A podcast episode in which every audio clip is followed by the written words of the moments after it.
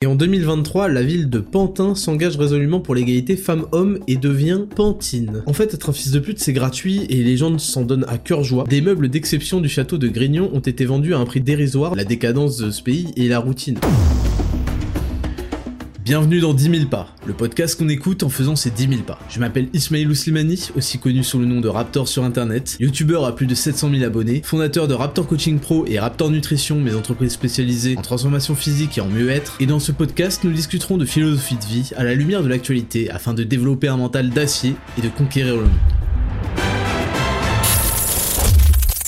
Salut à toutes et à tous et bienvenue en 10 000 pas, le podcast le plus réel du game, le plus long du game, le plus écouté du game, le plus authentique du game et le plus 2023 du game. En effet, nous sommes le dimanche 8 janvier 2023 au moment où j'enregistre cet épisode déjà extraordinaire. Vous m'avez reconnu à ma voix exceptionnellement agréable à écouter, je suis le Raptor bien évidemment. Et on se retrouve pour ce 19e pardon, épisode de 10 000 pas. Et c'est le podcast depuis 2023 du game parce qu'aujourd'hui, normalement, si vous avez fait ce que je vous ai demandé de faire la semaine dernière, vous avez pris le temps d'examiner votre semaine et les choses que vous vouliez implémenter de positives dedans de manière réaliste. Donc, maintenant que ça est fait, je vais vous révéler dans ce podcast, dans la rubrique 3 leçons de vie, la technique suprême pour déchirer votre année et pour être, euh, pour déchirer votre vie en fait, tout simplement. Donc euh, ça va être encore un podcast masterclass. C'est absolument tout ce que je sais faire. Et il y aura cinq rubriques comme d'habitude. On va faire les rappels euh, habituels. Raptor Podcast at Raptor Podcast sur Instagram pour suivre le compte, me poser vos questions, un peu d'interaction. Sinon Raptor VS qui est mon compte principal sur Instagram. Et puis Raptor Coaching Pro, Raptor Nutrition, on sera amené de toute façon à en reparler pas plus de blabla en fait. Je sais pas pourquoi je réfléchissais à des rappels, mais il n'y a pas besoin de rappels. Continuez à partager en story, vous partagez Attraptor Podcast en story pendant que vous écoutez. Ça peut être pendant que vous faites vos 10 000 pas par jour. Je vais pas rappeler l'importance de marcher tous les jours et la différence et la, la, la création de discipline euh, que ça amène. Ou pendant que vous êtes à la salle de sport, même si je ne recommande pas d'écouter ça toujours à la salle de sport parce que parfois il y a des passages un peu drôles et euh, voilà, moi je, n'ai pas la responsabilité si vous foirez votre série, si le poids vous tombe dessus, c'est votre dos, je vous aurais prévenu.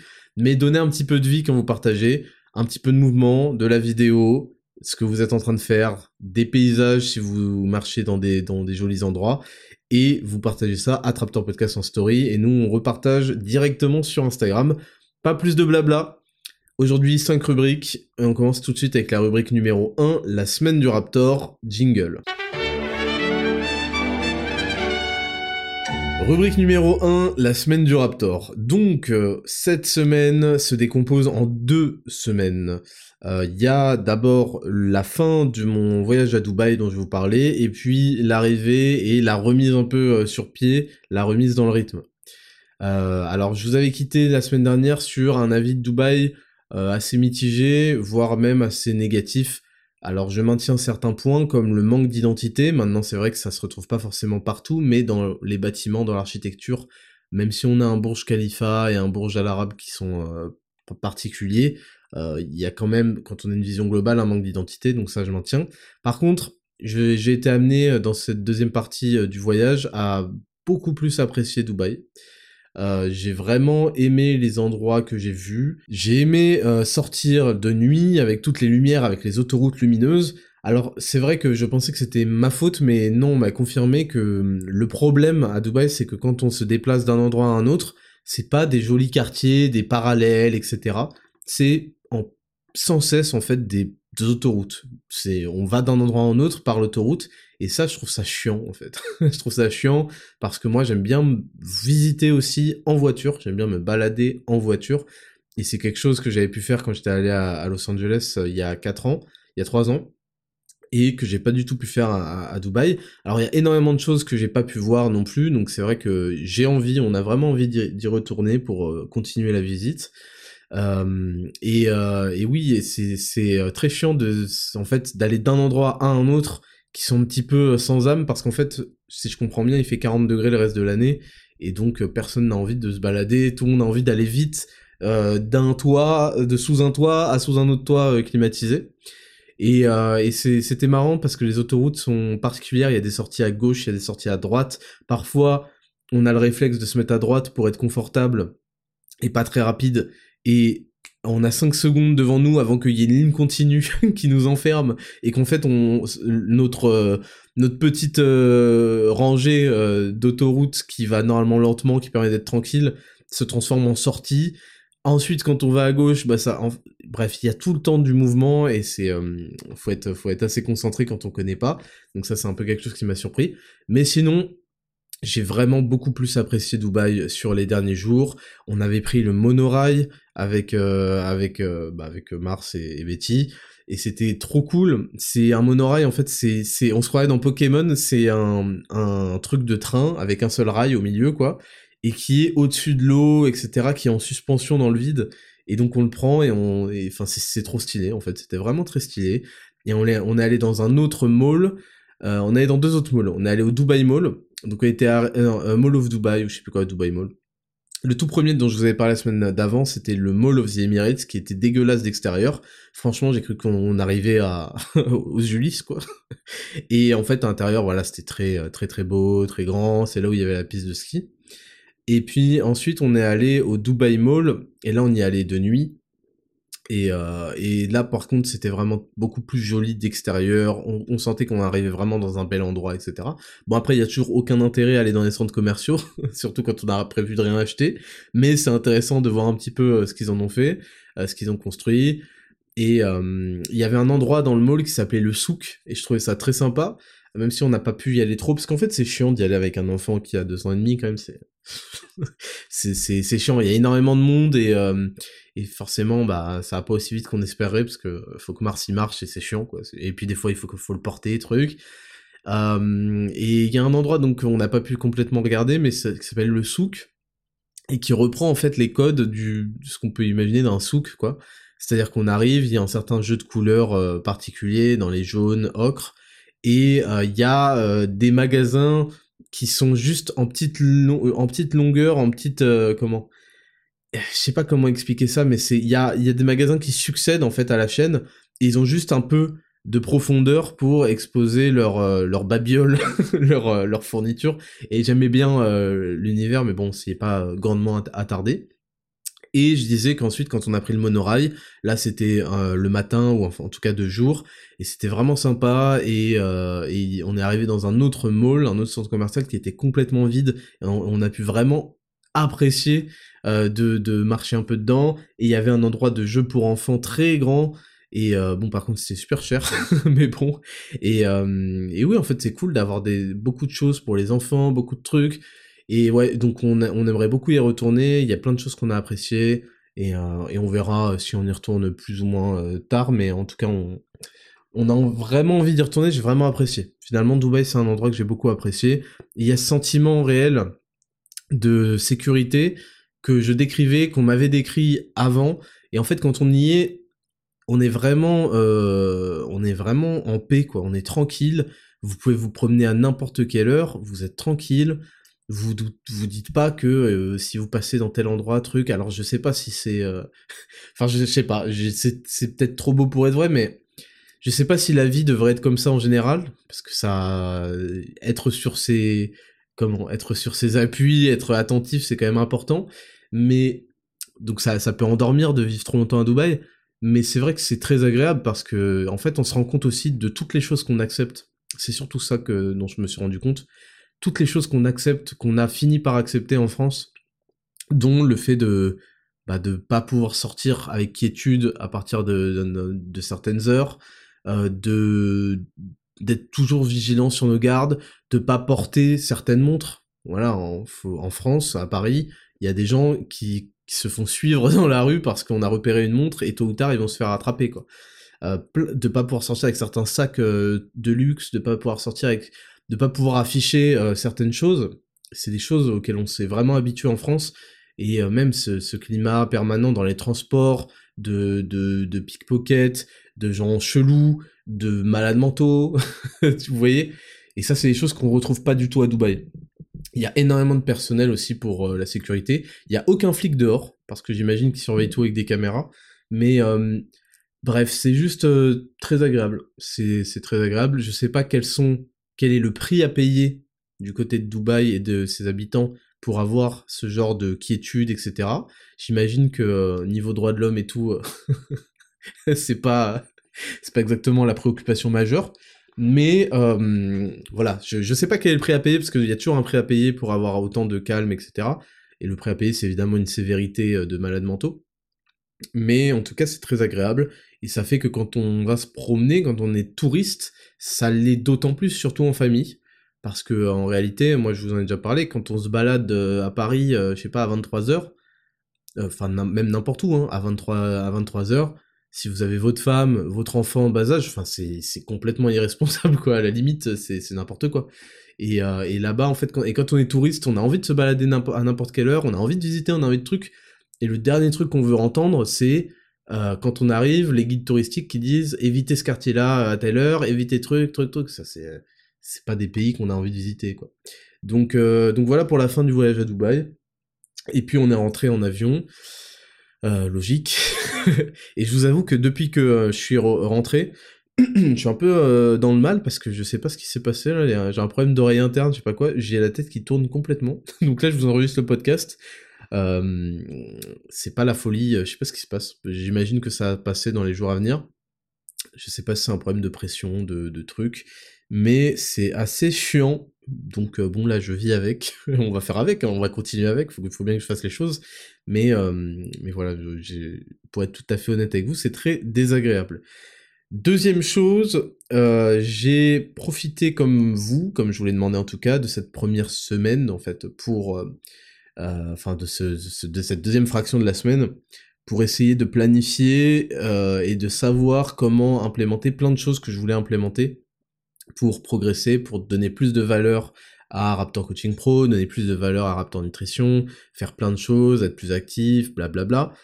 Et j'ai analysé un petit peu mes journées pour réussir à implémenter, on verra, hein, pour réussir à implémenter une meilleure productivité, plus de travail dans mes semaines à venir.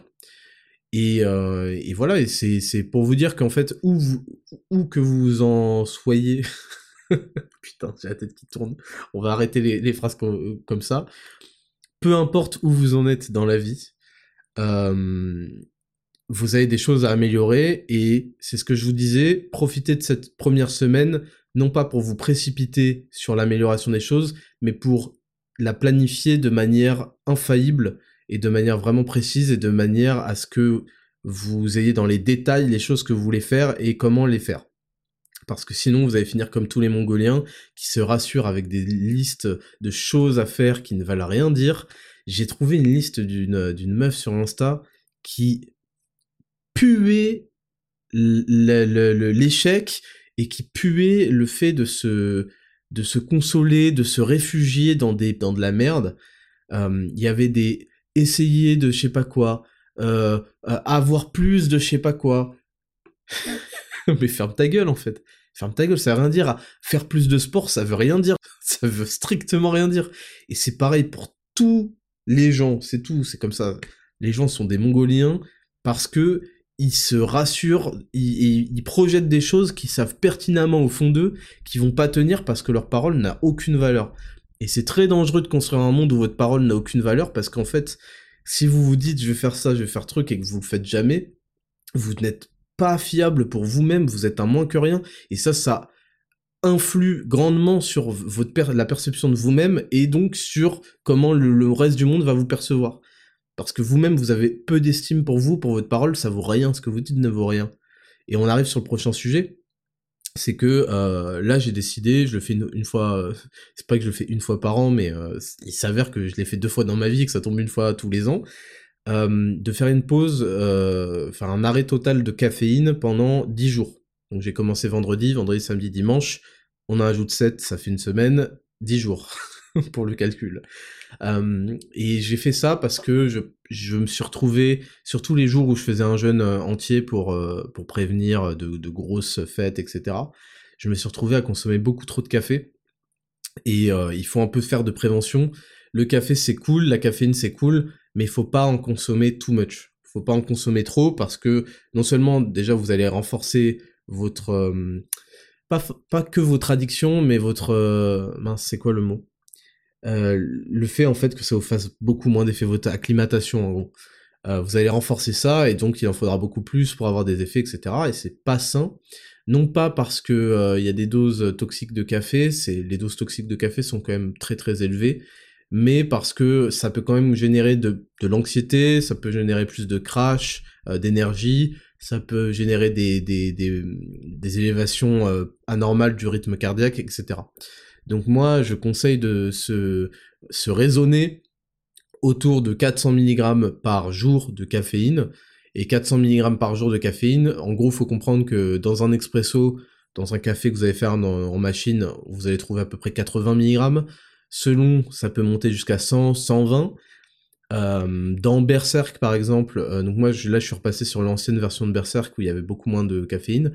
Dans l'ancienne version il y avait 4 mg je crois. Dans la nouvelle il y a 66 mg donc c'est et c'est sous forme alors c'est la caféine sous forme de guarana donc je vais pas revenir sur tous les bienfaits de, du guarana en soi dans les antioxydants etc etc il y a aussi le fait que ça donne du, de la caféine de manière beaucoup plus diffuse que euh, du café classique.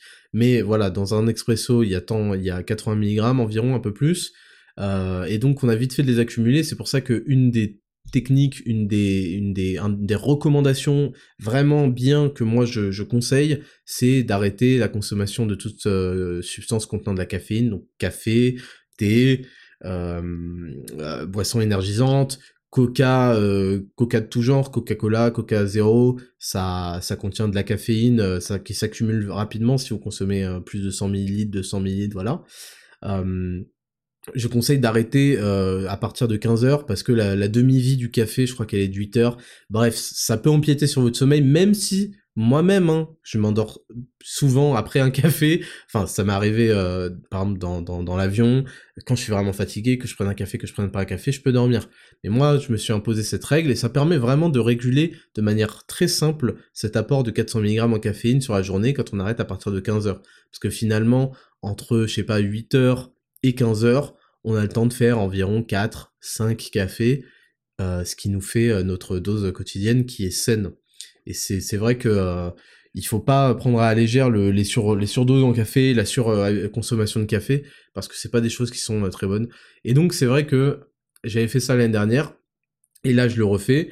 J'aime bien prendre 10 jours, enfin j'aime bien. Évidemment, c'est c'est un c'est une souffrance parce que même le café, c'est une sorte de plaisir aussi qu'on a, qu'on a à prendre le matin. Enfin, moi, vous savez que je le prends 1h30 après le réveil, qu'on a à prendre après un repas, le midi, etc qu'on a à prendre, surtout quand moi je vais aller au sport, euh, sous forme, je sais pas, d'un pré-workout, d'un truc.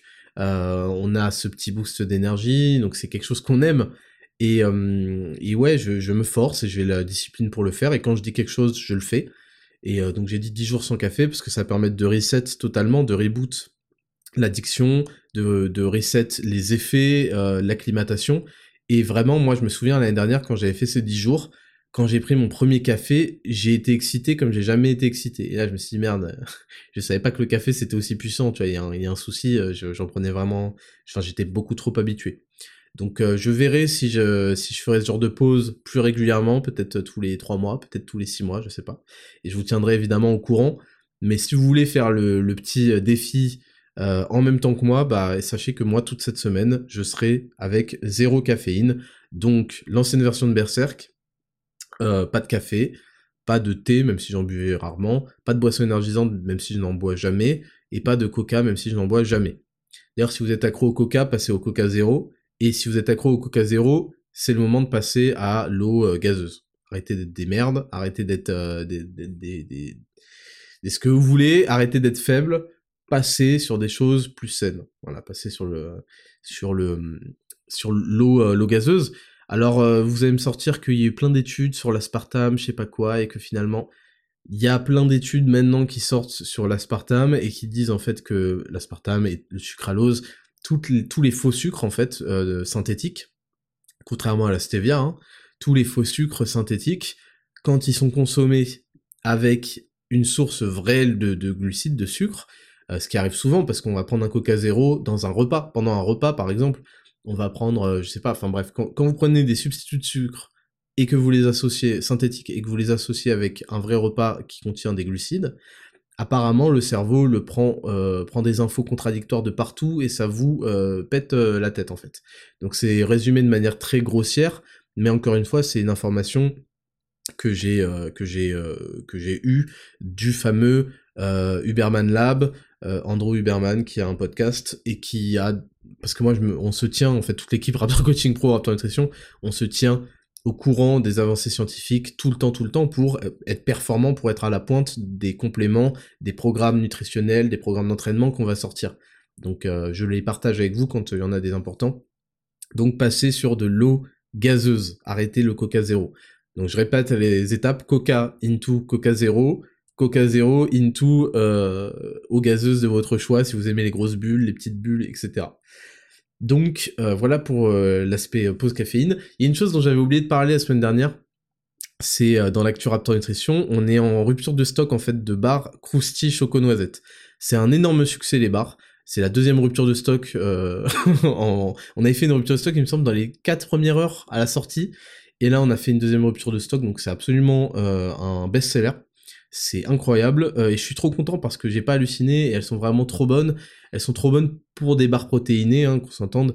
Euh, venez pas me dire ouais, je préfère les sneakers.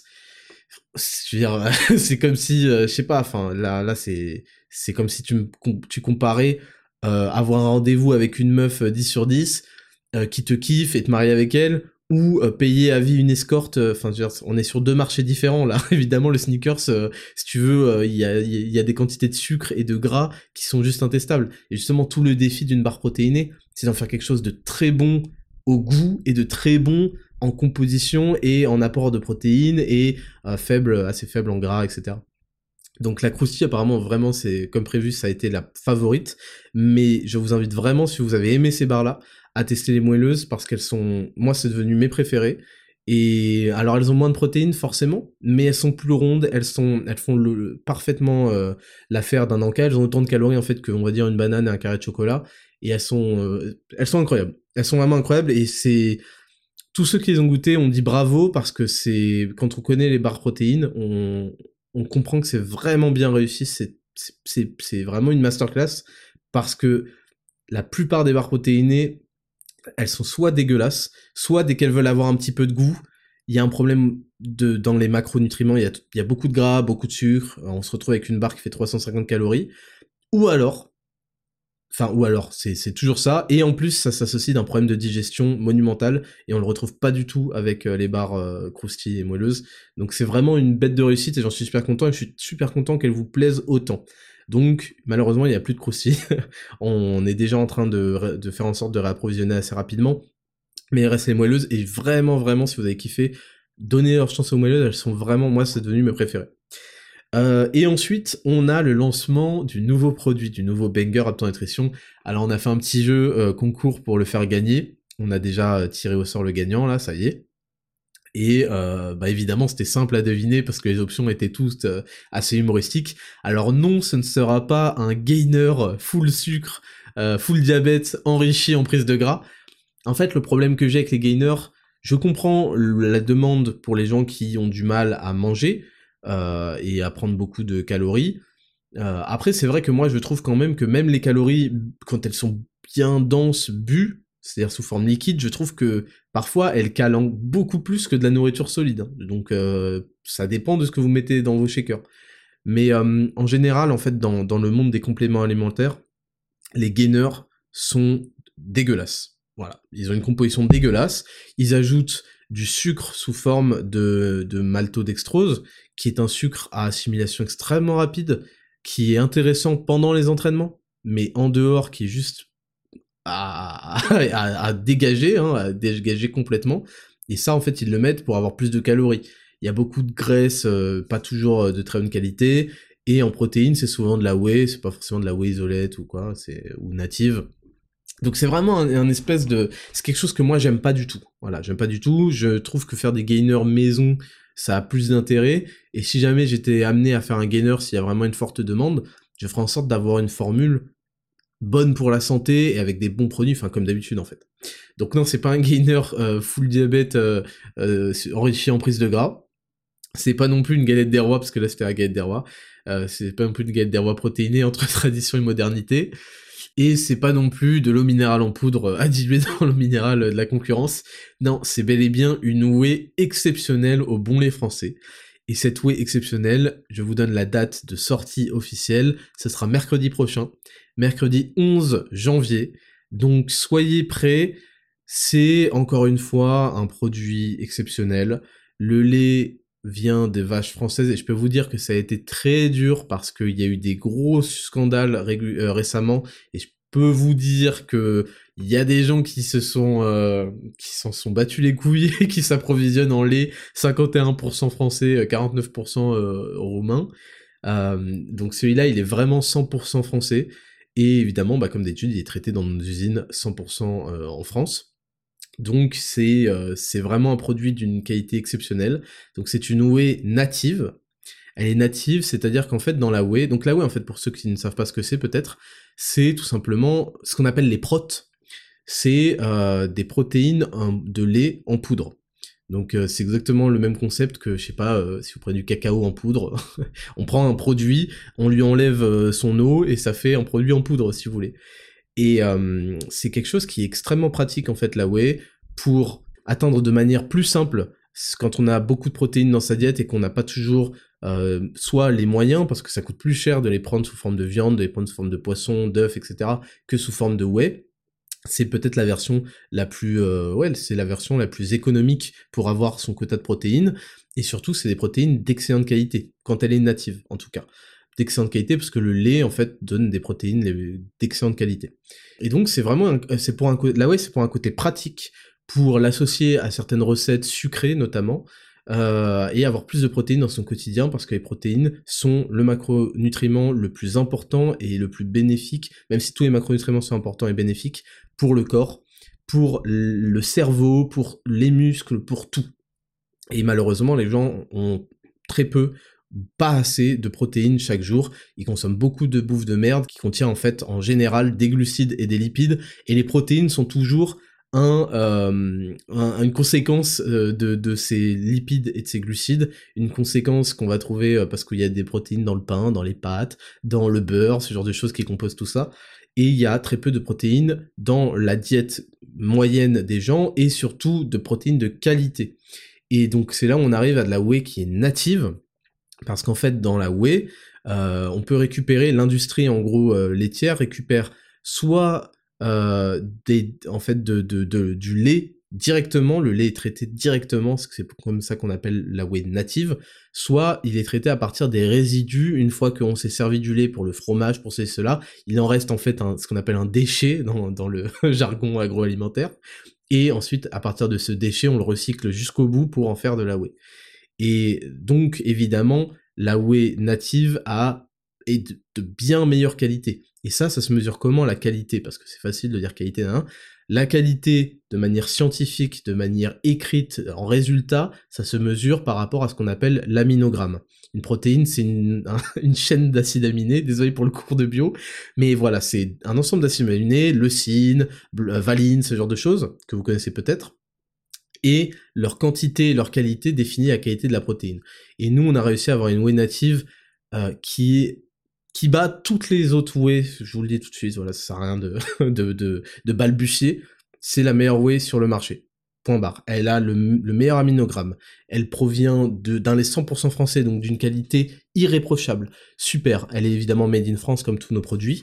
Et euh, elle est native, donc issue directement du lait utilisée en matière première, exploitée, filtrée, et elle est isolée, isolate, on appelle, isolate, euh, ce qui signifie qu'en fait on a vraiment filtré avec des, mécanismes très précis pour avoir le plus possible de protéines, et elle a une concentration qui est la plus c'est la protéine actuellement la plus concentrée sur le marché de toutes les protéines. Point barre. Ce qui en fait la meilleure protéine sur le marché, c'est la, c'est vraiment, encore une fois, un produit d'exception signé Raptor Nutrition, et de toute façon, je voulais pas faire autre chose quand on a eu des réflexions sur la whey depuis l'année dernière, on a eu des réflexions tout de suite, est-ce que tu veux faire une whey, etc. Et moi au début j'ai dit non, je vais me concentrer sur les produits plus pour la santé, parce que j'ai envie d'avoir, de toucher des gens qui sont pas forcément parce que c'est très associé au sport la whey. Et je vais vous montrer qu'en fait c'est pas uniquement pour euh, gagner du muscle. Évidemment c'est des protéines d'excellente qualité qui vont entretenir et construire de la masse musculaire. Mais c'est aussi fait pour avoir une meilleure santé avec des super produits avoir, je sais pas, vous allez prendre un bol, euh, alors si possible pas de Kellogg's, pas de trésor de Kellogg's, mais un bol, je sais pas, de muesli, de ceci, cela, avec un peu de chocolat, des fruits, du miel, vous allez y ajouter du lait que vous allez mélanger ou de l'eau que vous allez manger, mélanger avec cette whey. Vous allez avoir un Raptor Ball, euh, vous allez le mélanger avec cette whey, etc., etc. Vous, vous avez euh, envie de, de, prendre une whey et une banane en sortant de la salle ou je sais pas à la pause du, ça fait des super encas aussi. Donc c'est vraiment quelque chose que je voulais proposer comme ça. Et donc après, on s'est interrogé sur, bah, est-ce que j'ai envie de faire de la whey classique, euh, en fait, pas bas de gamme, mais vraiment euh, entrée de gamme classique, ou est-ce que j'ai envie de faire de la whey normale et de la whey premium, qui est en fait cette whey-là Et j'ai dit, bah non. J'ai dit non, j'ai envie de faire un seul produit, de faire le meilleur possible, en fait, ce que moi j'aimerais consommer comme toujours. Et donc là, on a vraiment fait... J'ai hâte de vous la présenter, elle est sucrée à la stevia, donc ça, ça permet tout simplement de pas avoir des calories bêtes avec du sucre même de mauvaise qualité. Sucre à la stevia, donc c'est naturel, c'est une plante. La stevia, une plante naturellement sucrante. Et elle est aromatisée avec des arômes naturels et du cacao en poudre. Donc elle est vraiment, elle est vraiment très légère, elle, est, elle a un goût qui donne pas la gerbe, et je me souviens qu'on avait testé plusieurs formules, et y avait, on a, j'ai écarté des, des trucs qui avaient un arrière-goût, qui était certes plus sucré au goût, mais qui donnait un arrière-goût pas très agréable, et elle est vraiment pure, et je sais que vous allez l'adorer. Donc, j'ai enfin ma whey, et c'est évidemment la meilleure whey, puisqu'elle est native, elle est isolate, elle est made in France, elle est 100% issue de lait français, donc ça c'est vraiment extraordinaire. Et hum, voilà, je suis super content d'avoir sorti ce produit. Le pot est très joli, l'étiquette est très jolie. Elle, elle on l'a vraiment pensé pour qu'elle soit associée à de la santé, parce que on veut pas que votre daronne, que votre grand-mère, que je sais pas qui viennent dans votre cuisine et voient le pot et se disent merde, mon fils il se dope ou je sais pas quoi, avec tous les pots doués moches faut dire ce qui est, les pots, l'industrie des compléments alimentaires, ils font que des trucs moches. les pots avec les mecs en double biceps, je sais pas quoi, c'est dégueulasse. Et votre daronne, après, elle a, peur pour vous. et elle a raison. Alors qu'avec ce pot, vraiment, on sent que c'est pour la santé. Et moi, j'ai envie justement de, faire comprendre aux gens qu'ils ont besoin de plus de protéines dans leur diète, de bonne qualité, d'excellente qualité, et que ça c'est un très bon moyen d'en avoir facilement et dans des recettes même qui peuvent avoir beaucoup de goût et beaucoup de, plaisir quoi. Et, surtout ça, ça cale, ça cale énormément. Plus de protéines dans une diète, c'est plus de satiété. Ça c'est important si on veut arrêter de se goinfrer et de bouffer comme un bâtard.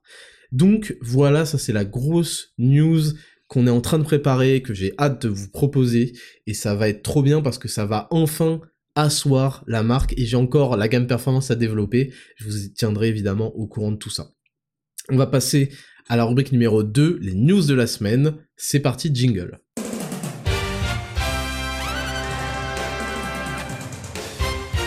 Rubrique numéro 2, les news de la semaine. On commence avec une news un petit peu marrante sur la ville de Pantin.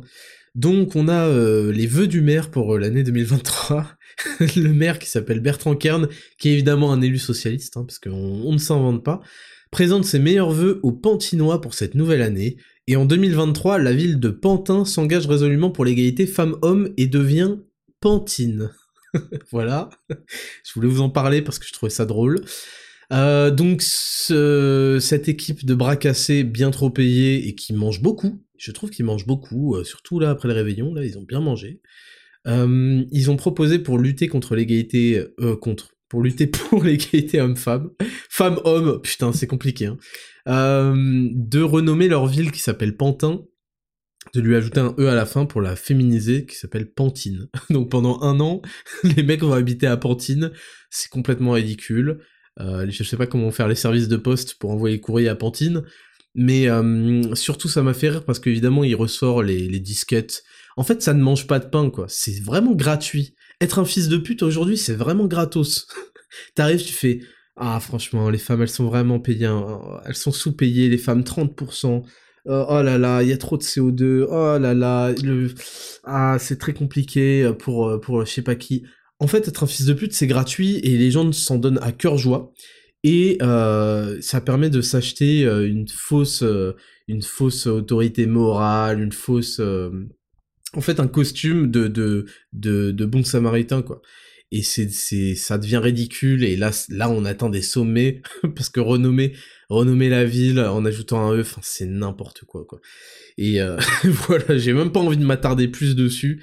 C'est juste lamentable en fait. C'est lamentable et le fait que encore une fois on ait normalisé ce genre de choses c'est ça en fait qui, qui, qui explique la dépression euh, absolue euh, des, du peuple français quoi c'est que on voit énormément de choses complètement navrante. En fait, on a perdu tout espoir. Je vous parler de la suite des news. Il y a une perte d'espoir, il y a une perte de... On subit, en fait, on a été déshumanisé complètement et on fait que subir. Et on n'est même plus étonné. Et on voit des choses et on fait Ah oui, bon, euh, on est... Enfin, c'est la routine, quoi. La décadence de ce pays et la routine. Et on en arrive sur le, sujet suivant, qui est la fin du timbre rouge, donc c'est directement par le laposte.fr. Fin du timbre rouge, par quoi la poste remplace la lettre prioritaire?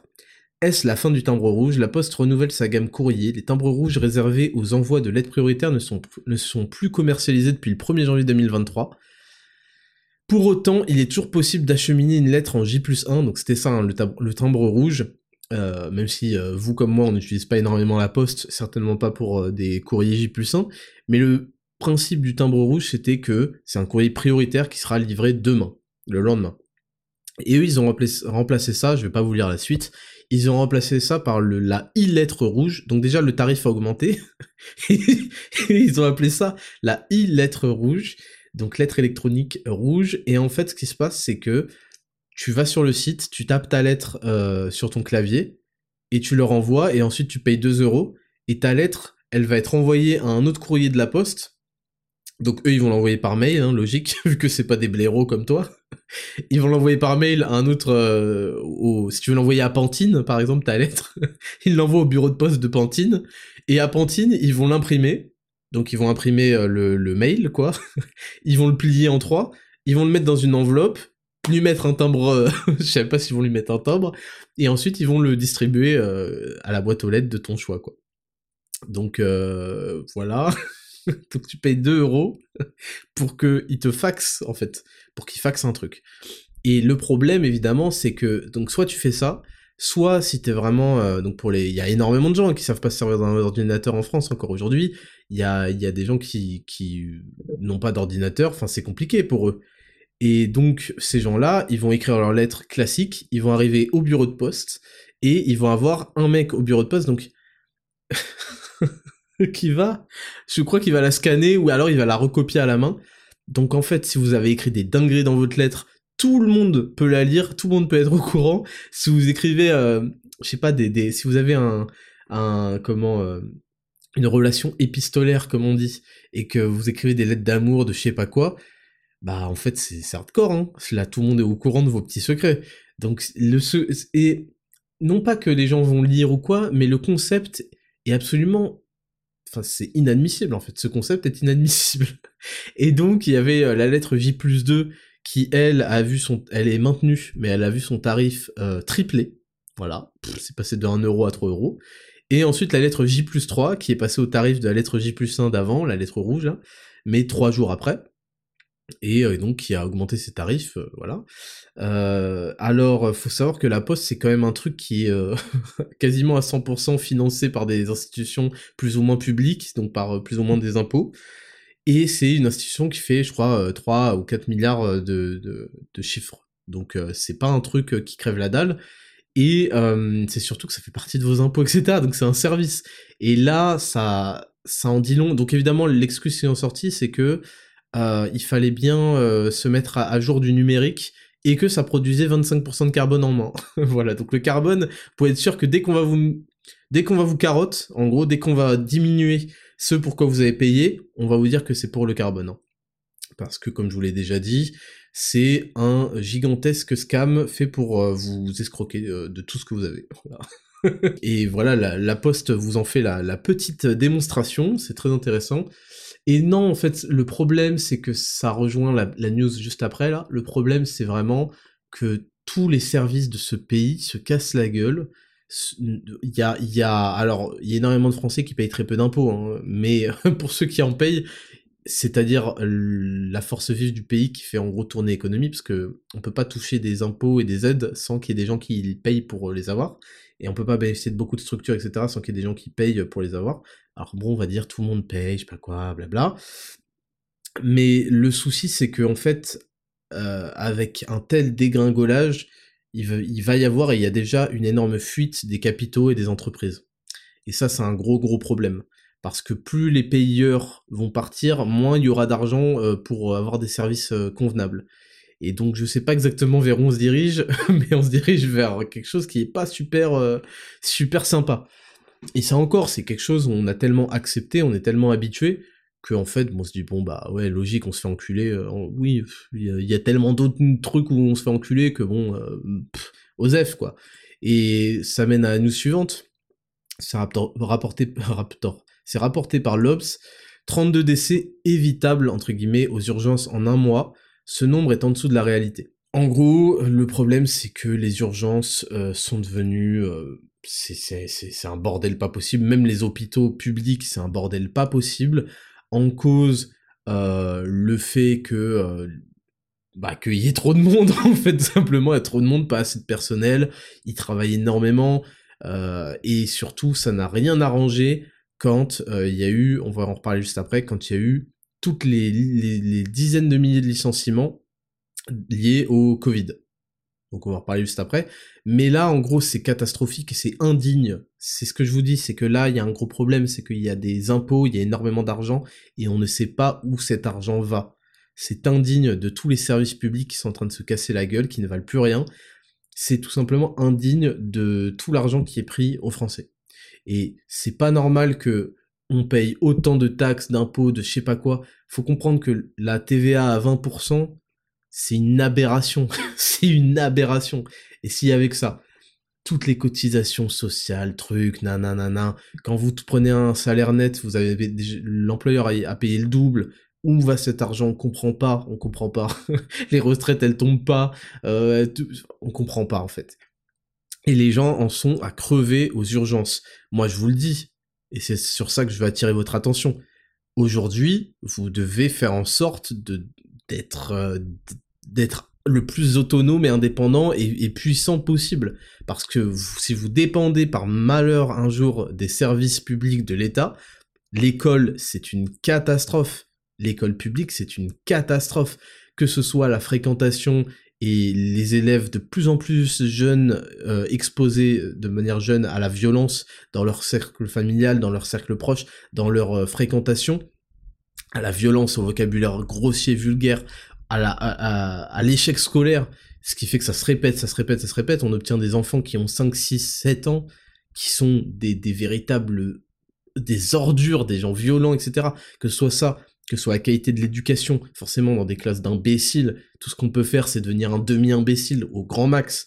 Euh, les, les, profs qui en ont rien à foutre, qui sont des handicapés mentaux, qui, qui sont incapables de d'avoir la moindre autorité sur leur classe, euh, qui sont pas aidés par leurs collègues, qui sont des énormes communistes dans les salles de profs, qui euh, bref, tout ce casse la gueule, qui ont pour objectif d'enseigner d'enseigner le plus possible la transition de genre aux enfants tout ça, c'est un, une espèce de...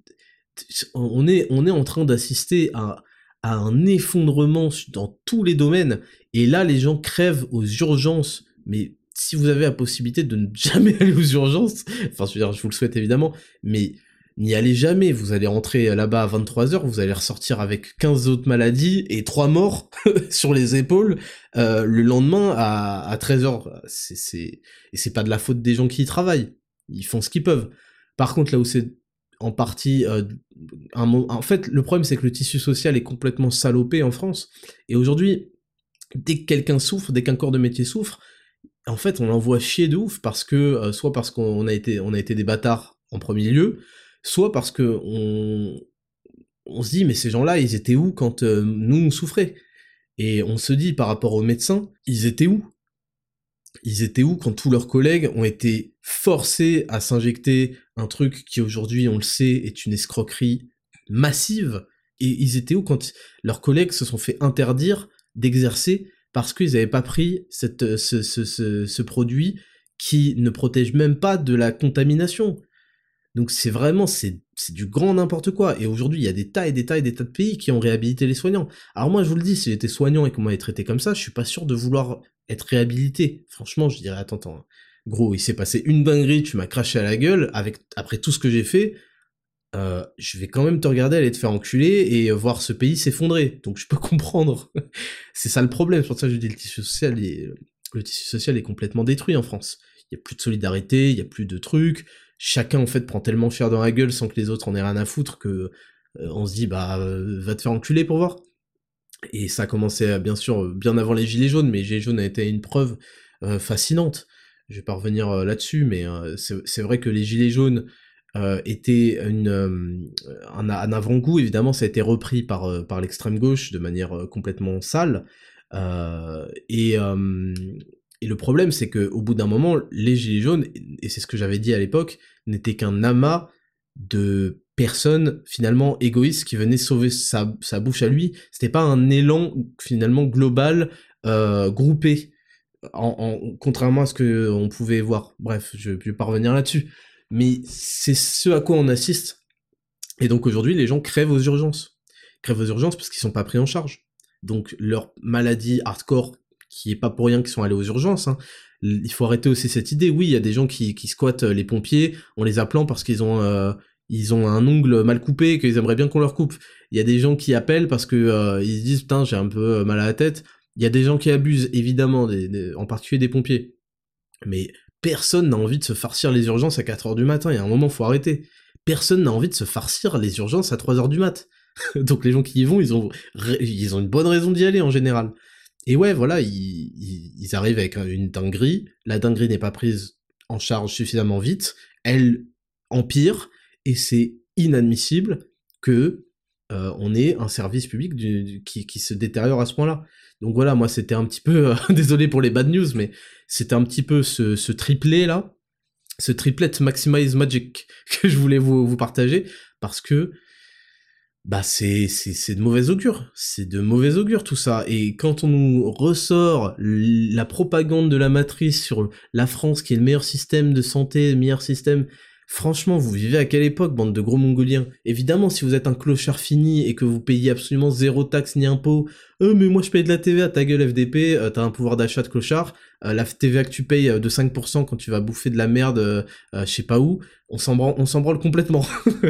Donc oui, si vous êtes un demi-clochard et que vous profitez d'un service de demi-clochard, ouais, bah c'est rentable quoi, vous, vous avez payé pour rien et vous avez ce que vous avez payé pour, c'est-à-dire de la merde mais euh, pour tout ce qui est le reste des habitants, c'est absolument inadmissible. Et, euh, c'est de mauvais augure.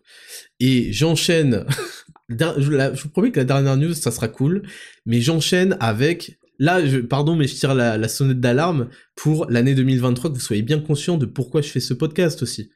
Ce podcast, je le fais pour que vous compreniez sans euh, appuyer là-dessus sans arrêt que la situation n'est pas bonne, que la situation ne va pas vers le mieux, loin de là, et qu'il y a un moment où il va falloir que vous appreniez à compter uniquement sur vous, et que personne, parce que les Français en particulier ont été habitués à un, système de prise en charge étatique très très très global et voilà, on peut dire plutôt positif euh, si on a euh, un, certain point de vue, maintenant ça dépend de l'opinion, plutôt négatif euh, en ce qui me concerne, mais là, il va falloir comprendre que vous ne pourrez plus jamais compter sur rien, oubliez le monde que vous avez connu, euh, et sortez de la matrice parce que ça va vous faire mal si vous n'êtes pas préparé.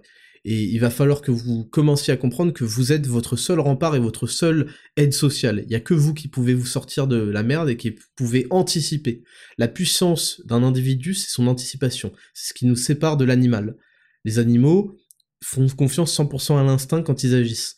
Vous, vous avez la capacité de simuler le futur avant qu'il se produise.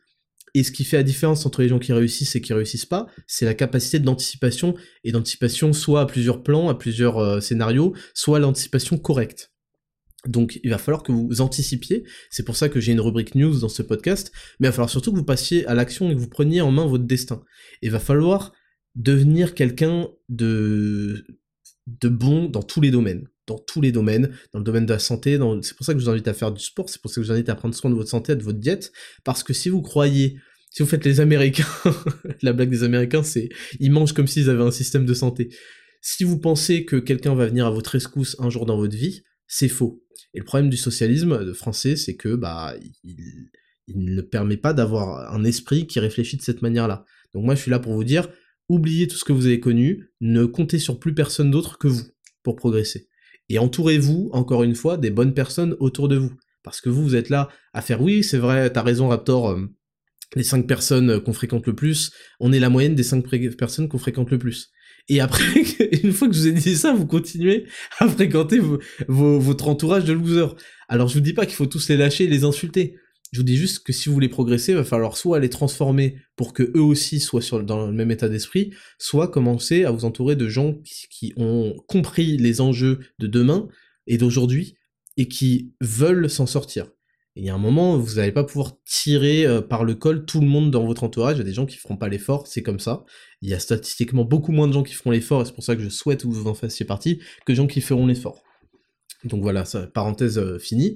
Et on enchaîne sur le point, le mobilier exceptionnel d'un château anormalement soldé aux enchères. Des meubles d'exception du château de Grignon ont été vendus à un prix dérisoire lors d'enchères critiquées par les experts, rapporte le Parisien. Une maladresse pointée du doigt par plusieurs experts du patrimoine, comme l'indique le Parisien, le mobilier de l'époque du château de Grignon a été bradé à petit prix lors d'une vente aux enchères organisée fin juin par la Direction nationale d'intervention domaniale pour l'école agro-paritech. Un ensemble de sièges Louis XVI a, notamment été acquis par un Anglais pour 6240 euros, alors qu'ils sont évalués par les experts entre 300 et 500 000 euros. et le prix de départ a été euh, mis à 40 euros, pour vous dire. Ils disent que c'est une erreur. Euh, je sais pas vous, mais moi je suis pas au courant hein, de toutes ces, ventes aux enchères, peut-être parce que je suis trop un clochard, hein, je suis trop pauvre pour, pour avoir le droit de, de siéger, ou je suis pas assez important. Et donc bon, là ils plaident l'erreur et ils disent qu'ils vont essayer de les récupérer, qu'ils vont les récupérer plutôt. Euh, je mets ça en doute fort. Euh, j'ai pas envie de faire euh, mon complotiste, mais j'aimerais bien savoir qui sont les, acquéreurs et quels liens ils ont avec les vendeurs. hein? Ce serait bien de savoir comment ils ont été au courant. Ce que je peux vous le dire sur euh, le site des enchères, vous trouvez que de la merde. Hein. Euh, j'y suis allé justement euh, en lisant l'article. J'ai vu des trucs, je savais même pas, des, vieux, des véhicules dégueulasses. Enfin bref, faut vraiment le vouloir. J'ai tapé meubles, je suis tombé sur des trucs pourris de, du CDI. Donc eux, ils tapent meubles, ils tombent sur la commode Louis XVI. Donc j'aimerais bien savoir leur secret, hein, tout simplement. Hein, c'est une question que je pose. Et je voulais juste vous parler de ça parce que ça fait écho à quelque chose qui est en fait qui est à la hauteur de, la dégringolade de tous les services, etc. de ce pays, c'est le mobilier historique. Et je vais vous lire un, article qui date d'octobre 2022. Vaisselle, donc c'est France Info Culture, vaisselle, tableau, mobilier ancien, visualiser la disparition de milliers d'œuvres d'art prêtées aux institutions françaises. Plus de 100 000 œuvres d'art décoratives, 130 000 meubles et des centaines de milliers de pièces de vaisselle de Sèvres, ce trésor c'est celui de l'État français. Mais loin de reposer dans un coffre-fort, nombre de ces précieux objets décorent et meublent des bâtiments publics. Assemblées, ministères, préfectures, tous bénéficient de cette riche collection grâce à des prêts. Je fais une parenthèse, je trouve ça normal, c'est ce qui fait la grandeur du pays, ce qui fait sa beauté, c'est que t'arrives dans n'importe quelle institution publique, c'est stylé, il y a des trucs d'histoire et tout, et on se demande d'ailleurs comment on n'a pas, on a complètement arrêté de faire des trucs stylés. Mais bon, c'est un autre sujet. Mobilier Empire, peinture du 17e, porcelaine. Liste des objets disparus est longue, la liste des objets disparus est longue et éclectique. Selon le dernier rapport de la commission Attachez vos ceintures de récollement des dépôts d'œuvres d'art, plus de 40% de ces objets manquent à l'appel. Dans les grandes institutions qui regroupent l'Élysée, l'Assemblée nationale, le Sénat, le Conseil économique, social et environnemental, le Conseil constitutionnel, le Conseil d'État, la Cour des comptes et la Cour de cassation, la part des objets introuvables atteint 73%. les ministères et les institutions à l'étranger, ambassades et consulats notamment, ne font guère mieux avec des taux de disparition dépassant 50%. Est-ce que vous imaginez que dans les endroits où ils mangent bien, ces enculés, il y a 73% d'objets introuvables, d'objets historiques qui appartiennent à l'État français? Je vais pas encore faire de, de, d'affirmation, mais il se pourrait que ces petits bâtards se les prennent pour décorer leur appartement. Voire les revendre dans des marchés euh, étrangers. Voilà. C'est quelque chose, moi, qui m'a choqué quand je l'ai appris. en fait, tout va à volo, quoi. Tout part, tout est, tout est détruit, tout est pillé, tout est... Je ne sais pas ce qui se passe. je ne sais pas ce qui se passe. Très honnêtement, je ne sais pas ce qui se passe. Je ne sais pas. Je ne sais pas comment on peut proposer une société du contrôle absolu, alors qu'à l'intérieur des contrôleurs, on a des vols de mobilier historique. Je ne sais pas comment vous expliquer que la ville de Pantin devient la ville de Pantine, et que les profs à l'école, après nos enfants, a changé de genre. Je ne sais pas comment vous expliquer que le niveau en maths en français est exécrable, qu'on a des analphabètes à la sortie des masters. Je ne sais pas comment vous expliquer que tout part en couille, que les hôpitaux publics partent en couille. Je ne sais pas comment vous expliquer tout ça. Et je suis désolé parce que c'est pas dans l'habitude de l'émission de mettre le bad comme ça. Mais je m'autorise de le faire au moins une fois par an. Parce que je veux que vous compreniez l'objet de ce podcast, l'objet de ma philosophie et l'objet de mon switch complet ces derniers mois. L'objet de ce switch, c'est tout simplement un constat.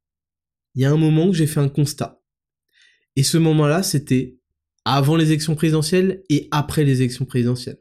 J'ai laissé, me suis peut-être que je me trompe, mais j'ai fait un constat. Et comme je suis un homme qui est dans l'action et un homme de parole, une fois que je fais un constat, j'essaye de tirer du positif et du constructif. Et le constat que j'ai fait, c'était que les choses n'iraient pas mieux du tout. Et que la seule personne sur laquelle on pouvait compter, c'était nous-mêmes. Et que tout ce cirque politique était une perte de temps pour occuper les gens et leur donner, voilà, un petit cycle, une petite Coupe du Monde, une petite élection présidentielle, c'est du même niveau. Et je préfère la Coupe du Monde parce que il y a plus de matchs.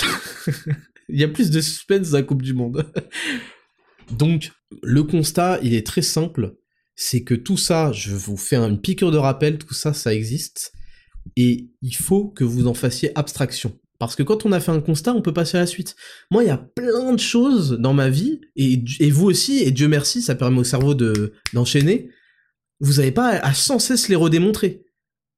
Votre cerveau, quand il dit OK, 4 x 4, ça fait 16, il n'est pas sans cesse en train de refaire la démonstration il est pas en train de faire OK 4 x 4, en réalité c'est 2 x 2, 2 x 2, on sait que ça fait 4, je le multiplie par 2, ça fait 8 car je on fait pas ça, on fait directement bam bam bam. Ah ouais, je, sais que je vais aller là, euh, le matin je me réveille. On n'est pas en train de redémontrer pourquoi le soleil il se lève, etc. Vous comprenez? On n'est pas des putains de, gauchistes et des IW à essayer de redémontrer pourquoi les hommes sont des hommes, les femmes sont des femmes. Parce qu'on n'a plus, on n'a pas le time. Et en plus on connaît la, c'est bon, euh, c'est assez solide. Euh, un mec, voilà, c'est un mec, une meuf, c'est une meuf, c'est solide, c'est, nickel, au calme. Donc, il y a plein de choses comme ça. Il faut que vous, en, une fois que vous en avez fait le constat, vous pouvez passer à la suite. Donc moi, j'ai aidé, j'ai participé à faire ce constat. Et il y a un moment, j'ai dit bon, trop c'est trop, c'est bon, c'est fini. Ça fait 5 ans, les élections présidentielles, on a vécu deux là depuis ma chaîne YouTube, c'est bon, next. Et donc, j'ai basculé vers l'idée de se développer soi-même. Parce qu'on est son seul espoir, la seule personne qu'on côtoiera le plus dans notre vie, c'est nous-mêmes. On se lève grâce à nous-mêmes. On fait ça grâce à nous-mêmes. On mange ces plats, ces plats-là. Tout incombe à nos choix permanents, nos décisions permanentes. Et pour prendre les bonnes décisions, il faut un certain état d'esprit.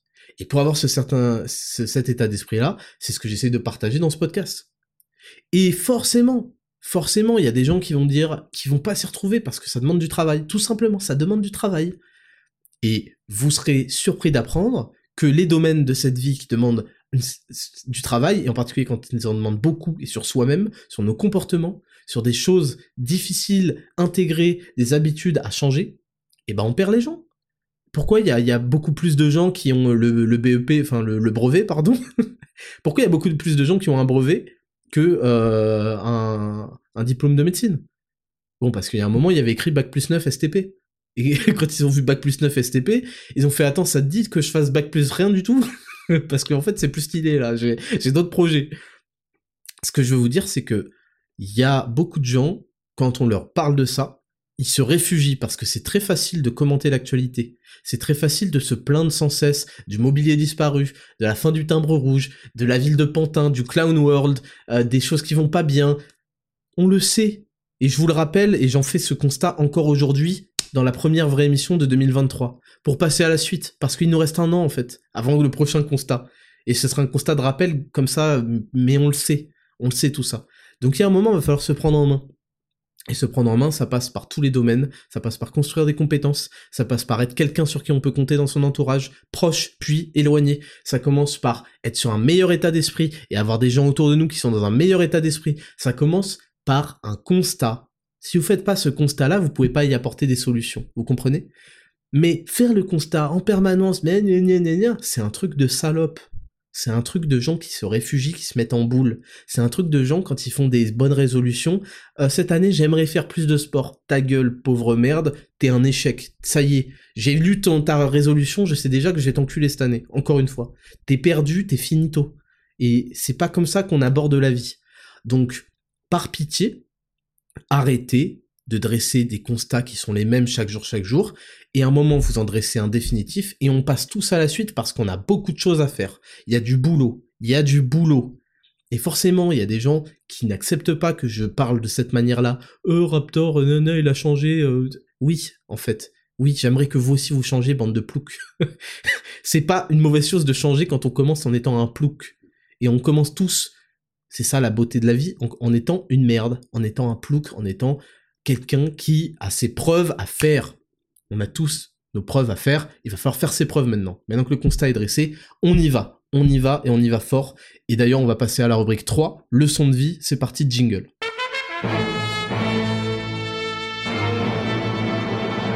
Rubrique numéro 3, leçon de vie. La leçon de vie cette année, c'est la leçon qui va vous permettre d'accueillir votre année et de la remplir comme vous n'avez jamais rempli aucune autre année. Vous allez performer comme des bâtards cette année, et je vais vous dire exactement quel est l'état d'esprit à adopter.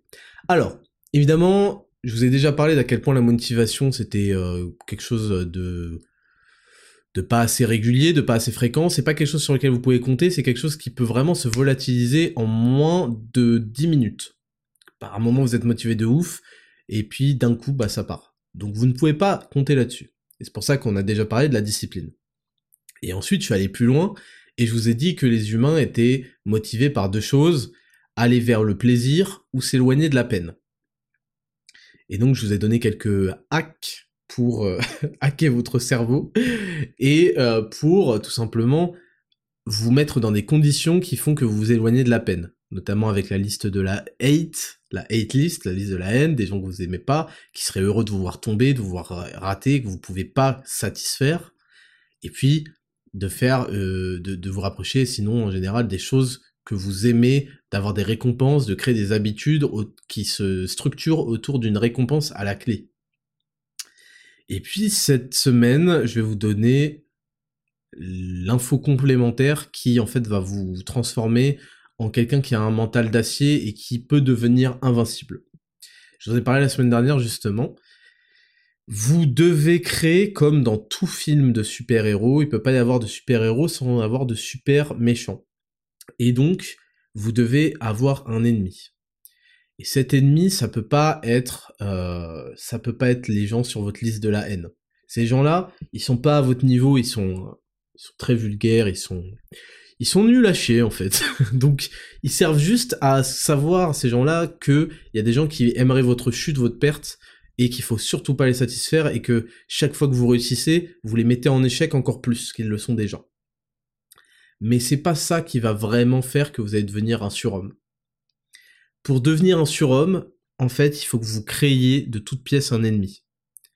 Et cet ennemi, c'est tout simplement vous dans un autre univers. il y a un univers où vous existez et vous n'êtes pas une sombre merde.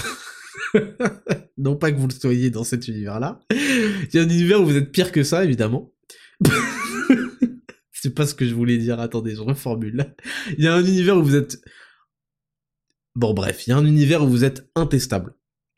Il y a un, un vous, c'est ça qui est en fait le plus frustrant, mais qui donne le plus envie, c'est de savoir que c'est vous. Vous avez la capacité d'être cette personne-là.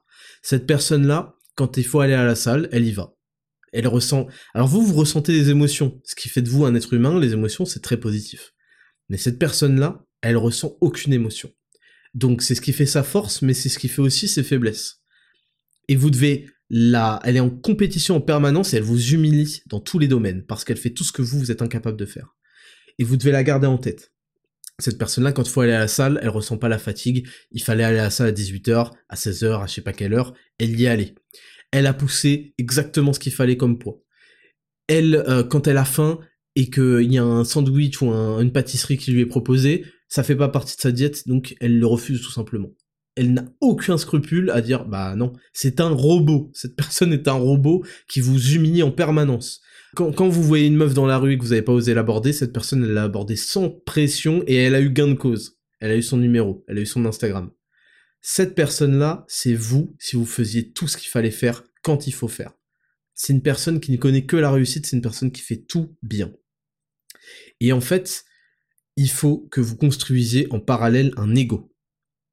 Et cette société vous dit sans cesse que il ne faut pas avoir d'ego, que l'ego c'est pas bien, non, non, non, non. Parce qu'en fait, il y a une mauvaise conception de ce qu'est l'ego. L'ego, c'est un problème quand vous pensez que vous méritez des trucs, quand vous êtes ce qu'on appelle en anglais self-entitled, c'est-à-dire quand vous euh, vous prenez pour quelque chose que vous n'êtes pas et que vous croyez que le monde vous doit des choses et que vous êtes super, donc il va falloir que les gens vous... Ça, c'est un, ça, c'est un problème d'ego. Mais par contre, il faut que vous ayez un ego surpuissant il faut que vous construisiez un ego puissant. Il faut que vous pensiez au fond de vous que vous avez de la valeur, que vous êtes un boss, que vous êtes stylé, que vous valez quelque chose. Mais que c'est pas les choses ne vous ne méritez pas parce que vous êtes stylé ou je sais pas quoi des choses. Mais vous allez bosser pour les avoir parce que vous avez la capacité de les avoir. C'est ça toute la, toute la différence.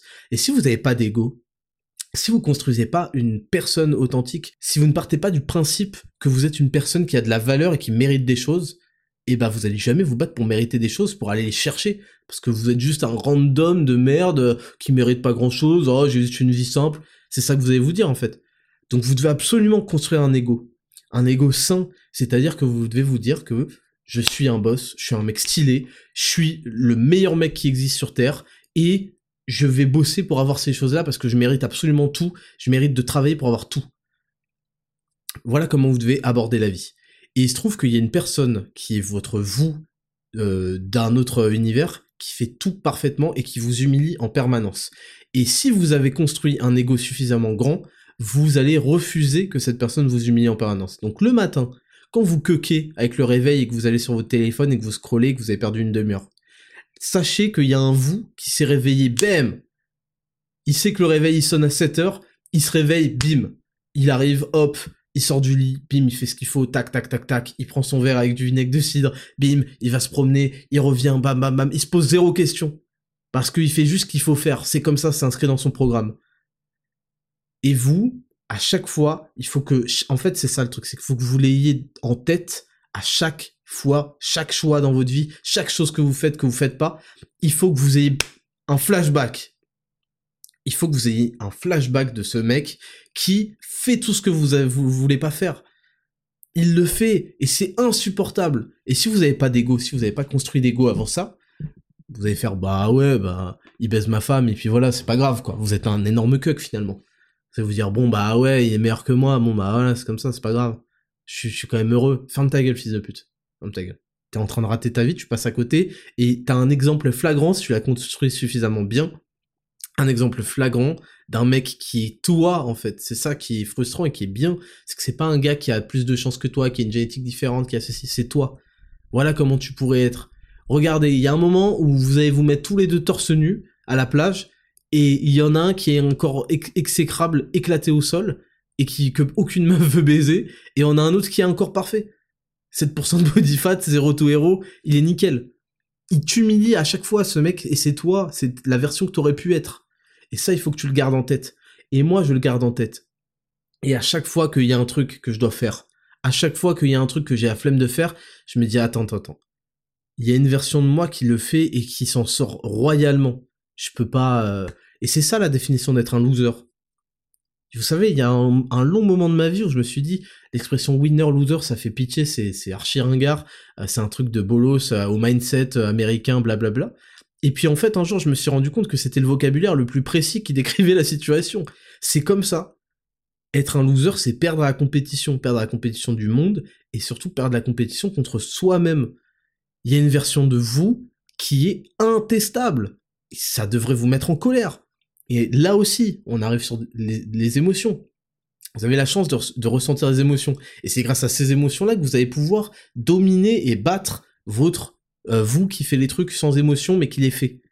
Parce que en dirigeant correctement vos émotions, votre colère, votre envie, ce genre de choses, vous pouvez les diriger pour vous donner l'énergie et la volonté de faire tout pour battre la compétition, pour battre ce mec, pour pas être le loser, pour pas être en situation de défaite permanente. Et ça, cumulé à votre ego, c'est la technique la plus efficace qui existe pour vous motiver, entre guillemets, pour faire les choses.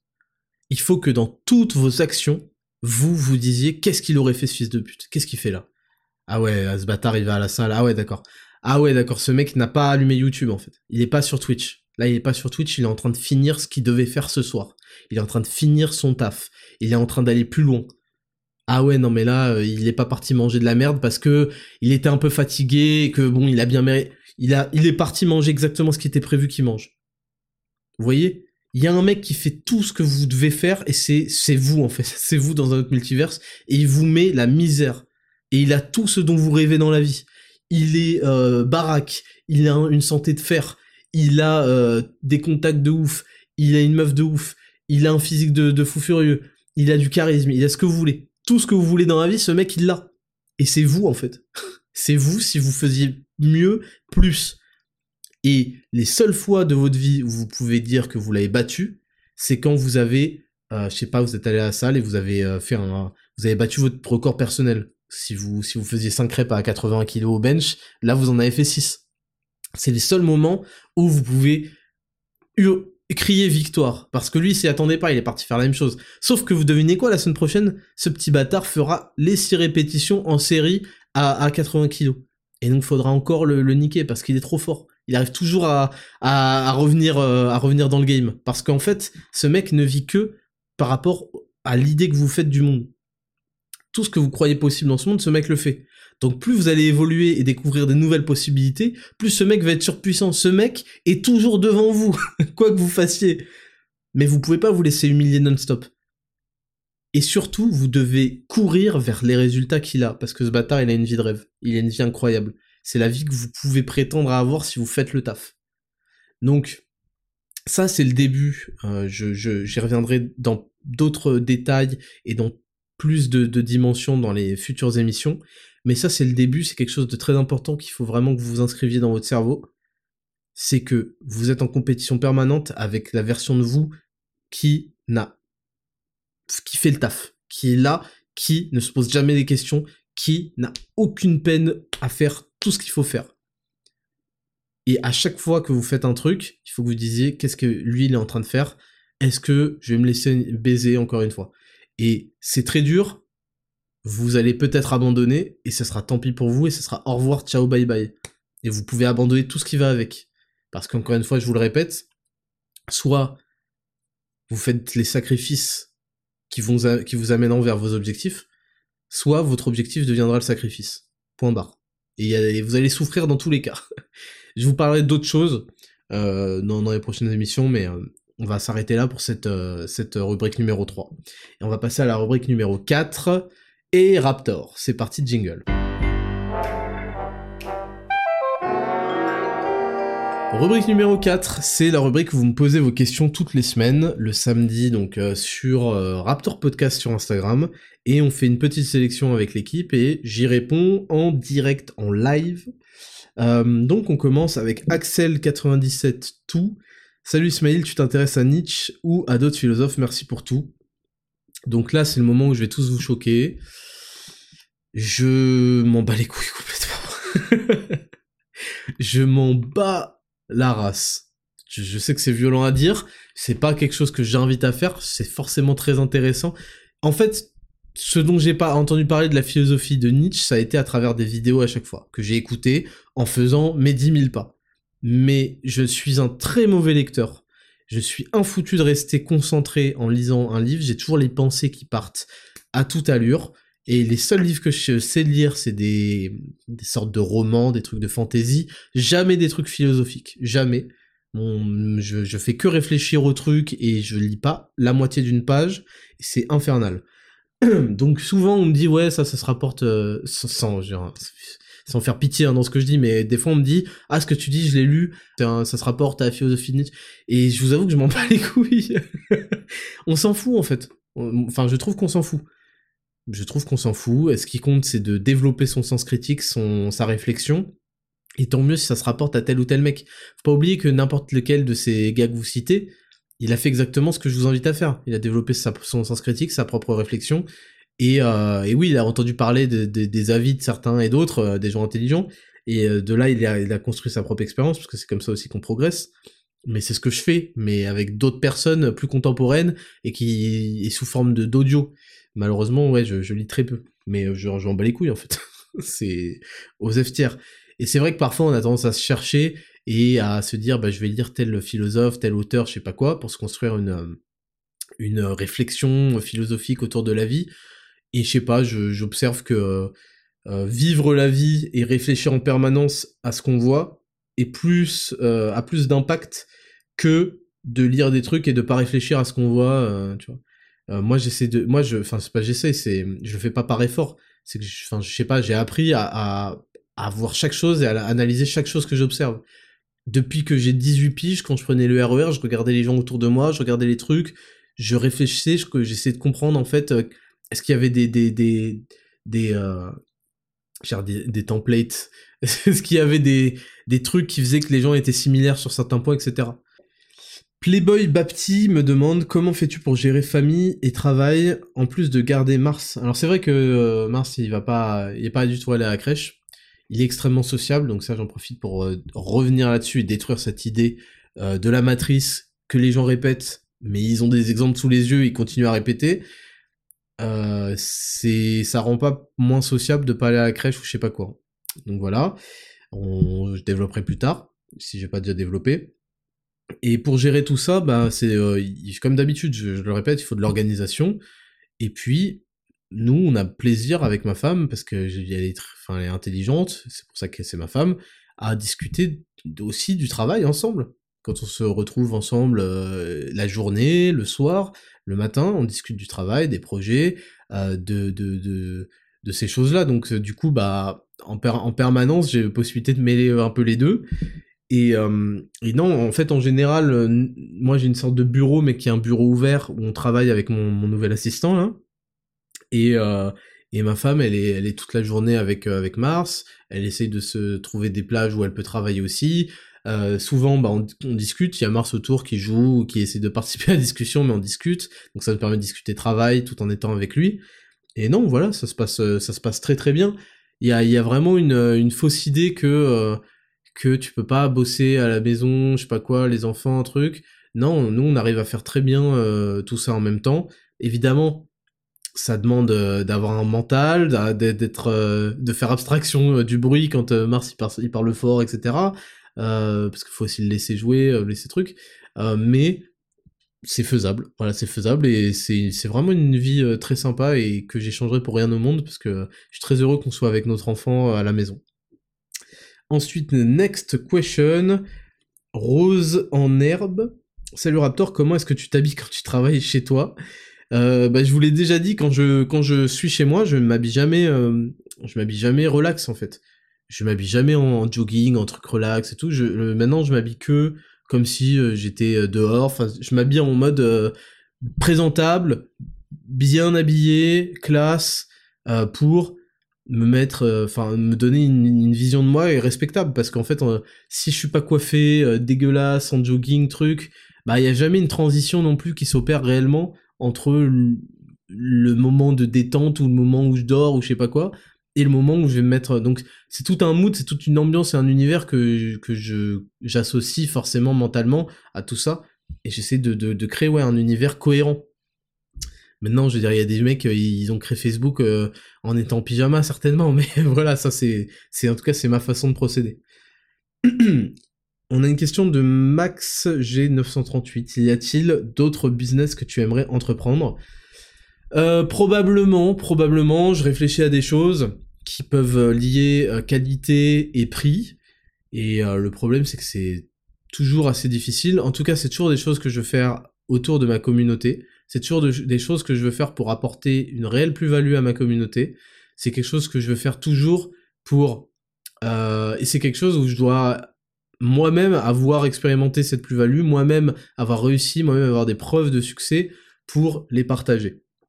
Donc, euh, donc non, je réfléchis parfois à des choses, mais je reste très concentré sur Raptor Coaching Pro, qui est mon bébé, qui est mon, entreprise euh, que j'ai depuis 2016, qui a fait des milliers de transformations physiques, et que j'ai plein d'idées pour améliorer, donc j'ai déjà beaucoup de travail là-dessus. Et puis euh, sur mon second bébé, qui est Raptor Nutrition, qui est quelque chose que j'ai lancé il y a, un an, hein, aujourd'hui c'était en, janvier 2022, et c'est quelque chose qui me demande énormément de travail, énormément de, de, de projection sur l'avenir, d'être toujours en avance, euh, et c'est quelque chose que j'ai pas encore fini d'établir, que je suis encore en train d'établir, et qui me demande beaucoup de ressources, et que j'adore, et que j'adore parce que il y a des changements véritables. Alors c'est chiant, et parce qu'entre guillemets, dans, les, dans le coaching, tu as des changements physiques, tu le vois d'un simple coup d'œil dans la complémentation, l'alimentation, bah c'est c'est que des témoignages de gens qui vont dire bah je me sens beaucoup mieux, j'ai le sommeil ça a changé du tout pour tout, je suis beaucoup plus concentré la journée, beaucoup plus d'énergie,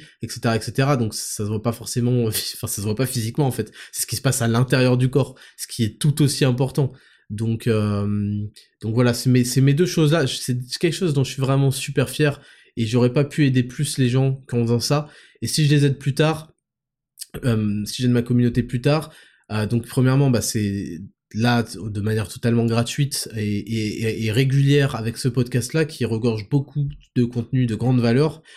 Et, euh, et ce sera plutôt sur des choses alors des choses des compétences des, des, des, des, choses de l'ordre du mental qui est quand même quelque chose de très important je ne sais pas encore j'ai je ne sais pas encore. J'ai plein plusieurs idées, mais on verra bien. Il faut surtout que euh, j'ai des choses très belles, très solides, très bien présentées, très propres à, à, à, à, proposer. Et je suis sûr que ça marchera de fou parce que je n'ai fait en, en, suivant ces simples règles, euh, j'ai eu que des succès parce que j'essaie de faire tout ce que moi j'aimerais consommer. J'essaie de, enfin c'est pas j'essaie, je respecte le plus possible euh, je mets tout ce que je peux en fait. Je mets tout ce que j'ai, voilà, tout simplement. Je mets tout ce que j'ai, tout ce que j'aimerais consommer dans ce que je propose. Et, euh, du coup, bah, ça empêche de faire 40 000 business, ça empêche de faire 40 000 trucs. Mais chaque chose que je fais, bah, du coup, elle fonctionne très bien, elle est très bien reçue et elle a des effets très très très bénéfiques pour ma communauté. C'est le plus important pour moi. Et ensuite, on a une question de Achille qui me demande quel sport tu souhaites faire faire à Mars et à quel âge? Euh, je pense que ce sera autour de 6 ans, hein, comme euh, tous les enfants, en général ça commence autour de 6 ans. Le sport, bah il verra bien. On verra bien, est-ce qu'il veut faire un sport collectif? Est-ce qu'il veut faire un sport euh, individuel, un sport de combat, un, art martial? On verra bien un petit peu qu'est-ce qu'il en pense. Ce qui est sûr, c'est qu'il fera du sport à la maison. Il fera des pompes, ça c'est sûr et certain. Et, et voilà. Donc ça, je m'inquiète pas trop. Je pense que il sera en mesure de décider, enfin de choisir, et je l'aiguillerai au maximum et vraiment, euh, je, je vais faire de ce petit euh, un, mec euh, extrêmement stylé. j'ai des grands projets. Il y avait le projet Mbappé, on va, on va mener tous les projets à bien. On passe directement à la dernière rubrique, la rubrique 5. Et... Non, c'est pas la rubrique 5, courrier des auditeurs, pardon, jingle. Rubrique numéro 5, courrier des auditeurs. Donc, vous m'envoyez votre, vos DM euh, sur Instagram, Attraptor Podcast, tous les samedis soirs, et on les sélectionne pour l'enregistrement le lendemain. Et c'est évidemment 100% anonyme. Je sais parfois même pas si c'est un homme ou une femme. Donc on commence. J'ai eu l'immense chance de naître dans une famille top 0,01% et eu toutes les opportunités imaginables liées à l'éducation, l'apprentissage ou le développement de soi. Mes parents sont entrepreneurs et m'ont éduqué d'une manière que je respecte et j'ai la chance d'être cultivé et curieux en général. Je kiffe entreprendre et innover, mais j'ai un petit manque d'envie liées à mon confort de vie qui m'empêche d'aller à 100% au bout des choses malgré les efforts que je mets dans mes projets. C'est trop court pour expliquer la situation globale, mais en gros, comment faire pour que j'arrête d'être une feignasse et que je me réveille sérieusement pour rendre fier mes géniteurs? Ils le sont déjà, mais c'est pas suffisant ni satisfaisant. Et pondre un classique. Tu t'adresses à la bonne personne, car je suis habitué au fait de pondre des classiques et des masterclass. Alors, je pense identifier ton problème. Ton problème, c'est le problème de l'abondance. Ton problème, c'est le problème de ce qu'on appelle de la gratitude. C'est-à-dire que tu as trop de trucs que quand tu veux, quand tu veux un truc, tu l'as. Et ça, c'est un énorme problème dans la construction d'un homme. Il faut que tu crées artificiellement des manques. Et que tu crées artificiellement des, des besoins pour apprécier à nouveau certaines choses. Évidemment, tu arrives à l'apprécier euh, de manière abstraite, à savoir que tu es dans une situation particulièrement euh, intéressante, privilégiée, même si j'aime pas, ce mot, parce que privilégié implique qu'il y a un côté euh, aléatoire, qu'il y a un côté pas mérité, il y a un côté un peu vol privilégié, tu vois. Mais tu arrives à le concevoir. Maintenant, il faut que tu le crées réellement. Il faut que tu crées un manque de plein de choses. Il faut que tu, tu apprennes à identifier des choses que tu as au quotidien, que tu as quand tu veux, et voilà, refuse-les pendant un jour, pendant deux jours, trois jours, une semaine. Il faut que tu crées des manques. Il faut que tu choisisses qu'aujourd'hui, tu n'auras pas ça. Et ça, ça va te permettre, au fur et à mesure des jours, de te créer une discipline, premièrement, de te créer une capacité mentale à, euh, premièrement, à résister à l'envie et à l'abondance sous tes yeux, et deuxièmement, la capacité d'apprécier ce que tu as et de comprendre réellement à, quelle, à quelle, valeur, quelle valeur ils ont. Donc moi, je vraiment, je, je te conseille d'identifier clairement des choses que tu aimes et que tu as en abondance et que tu as facilement et tous les jours, et de les supprimer. Voilà, de faire un ramadan euh, de ces choses-là, de faire un carême de ces choses-là, de les supprimer, d'en supprimer l'accès. Ça peut être des choses aussi violentes que ton ordinateur. Ça, ce serait vraiment violent, tu vois ce genre de choses, ça peut être de la violence comme certains euh, trucs dans ta nourriture, même ta nourriture en général, voilà, tu fais que de boire de, l'eau pendant un jour. Mais tu vois ce que je veux dire. Identifie ces choses-là, supprime-les, et là tu vas voir que tu vas réapprendre à les apprécier. Donc ça c'est la première chose. Et ensuite, pour tout ce qui est être une feignasse, etc., je te renvoie à la leçon, euh, à la rubrique numéro 3 euh, du jour, il faut que tu imagines tout ce que tu rates. Et le problème, c'est que tu crois que tu rates si peu parce que tu as un parachute. En permanence, tu as un filet de sauvetage grâce à la situation de tes parents. Et ça, il faut que tu le coupes. Il faut que tu le coupes impérativement et que tu apprennes à subir les conséquences de tes échecs. Et parce que actuellement, et ça j'en avais déjà parlé, je pense que quelle que soit l'issue, tu as toujours, euh, t'es toujours bien en fait, t'es toujours refait. Donc pourquoi tu aurais la moindre envie de, de risquer quelque chose, la moindre envie d'accomplir quelque chose alors que tu as déjà tout et que même si tu rates, au pire, euh, Osef. Un mec qui euh, performe sans, sans, euh, sans, filet, sans filet de, sauvetage, un mec qui performe des trucs en ratant, en, en, en, crevant s'il rate, il est tout de suite beaucoup plus concentré, il se laisse, il est beaucoup plus sévère avec lui-même, il se laisse aucune chance de rater, d'échouer un mec qui a mis le gilet de sauvetage, je fais bon, au pire, c'est bon, j'ai sur l'ordi, c'est, et, et, je finis encore une journée à rien foutre comme, euh, comme hier. C'est bon, au pire, je commencerai demain, ceci, cela. Donc voilà les conseils que je peux te donner. Next, salut Raptor, j'ai 21 ans, je suis actuellement en licence d'archéologie. C'est ma troisième réorientation scolaire post-bac. pas à cause des résultats médiocres, mais parce que je n'arrive pas à trouver ce que je veux faire plus tard.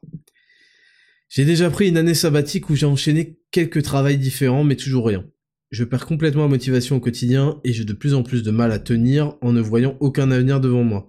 Je ne sais pas comment me reprendre en main ou comment reprendre un mental d'acier, sachant que j'ai l'impression de n'avoir que perdu mon temps jusqu'à présent. Merci d'avance si tu tombes sur ce message et merci pour ton travail. Alors, premièrement, je pense que euh, ton année sabbatique, en réalité, c'était une année où tu t'es dit tiens je vais essayer d'aller dans la vie active parce que tout ce que je fais là dans mes, dans mes études en réalité ça m'intéresse pas et je vais voir ce que ça fait. Et je pense que tu t'es pris une giga claque parce que tu as compris que au niveau de compétences que tu avais à proposer à la société actuellement, tu pouvais avoir que des tafs éclatés au sol, flingués, qui en fait, et là tu t'es projeté, tu t'es dit, est-ce que j'ai envie de faire ça le reste de ma vie? Et tu t'es dit, ok, non, il faut que je trouve un shortcut, il faut que je trouve un raccourci pour faire autre chose. Donc t'es revenu faire les études. Je pense que t'es focalisé sur les études et tu recommences des L1, je sais pas quoi, parce que déjà tu comprends, t'as as réalisé un truc, c'est que euh, tu peux, pas envie de faire un truc qui t'intéresse pas tout le reste de ta vie. Ce que tu as capté aussi, c'est que la plupart des gens font exactement ça, malheureusement. Ils se s'ingèrent dans un truc, ils apprennent à être un peu moins désintéressés qu'ils l'étaient au début. Et ils en font leur vie. Donc euh, tu t'es rendu compte de ça, t'as une sorte d'éveil, mais le problème c'est que t'es coincé dans ton éveil là. T'as pris la pilule rouge, mais si tu veux, euh, tu te rends compte que la, ville de, Sion demande de manger des, des, une pâtée blanche dégueulasse et de travailler toute la journée. Et là, tu fais merde, et si je retournais dans la matrice, un peu. Donc t'es entre ces deux choses-là, et c'est pour ça que ça va pas. Ensuite, tu te réinsères dans les trucs d'archéologie alors que ça t'intéresse pas du tout. Bon, euh, je sais pas si t'as prévu de déterrer des momies, mais a priori, a priori ton comment ton incidence sur l'humanité sera à peu près nulle en faisant ça. Mais bon, mais à mon avis, voilà, à mon avis, t'es, bloqué là-dedans. T'as essayé de faire de travailler comme tout le monde et tu t'es dit merde, je crois que c'est pas fait pour moi. Et donc tu reprends les études en te disant bon bah je vais forcer en ayant une licence, peut-être un master et ça me permettra au moins de faire un travail un peu plus intéressant et euh, un peu moins chiant et un peu moins horrible que euh, chez McDonald's quoi. Et le problème, c'est que t'es pas intéressé non plus par ça.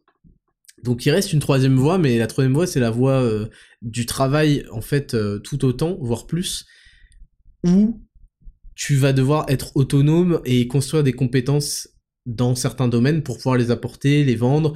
Et en général, si je dois te le dire, si c'est pas déjà une révélation pour toi que t'as envie de faire ça, etc., c'est que t'es mal barré. Donc ce que je peux te dire juste, c'est qu'il faudrait peut-être que tu te scannes encore une fois, que tu t'analyses vous vous analysez pas assez. Vous n'analysez, euh, vous n'analysez pas votre environnement et vous ne vous analysez pas vous-même, ce qui vous empêche de déceler vos points forts, vos points faibles, ce genre de choses, et de les exploiter. Donc tu devrais analyser un petit peu quels sont tes points forts, tes points faibles, qu'est-ce que tu aimes faire dans la vie. Le problème c'est qu'actuellement tu as eu énormément de temps libre, avec 3L1 et euh, ton année sabbatique euh, de travail, et tu as eu des salaires, et le problème c'est qu'est-ce que tu as fait de ton temps libre, comme toujours. Et si t'étais vraiment animé par l'envie de t'en sortir et de faire quelque chose, tu aurais utilisé ce temps libre et si tu t'étais analysé un petit peu, utilisé, t'aurais déjà compris quels étaient tes points forts, quelles étaient les choses que sur lesquelles t'aimerais travailler? Est-ce que tu t'intéresses peut-être, je sais pas, euh, au montage vidéo? Est-ce que tu t'intéresses peut-être à retouche photo, à dessin ou je sais pas quoi? J'ai des, des, exemples comme ça qui me viennent en tête. À la cuisine, à je sais pas quoi.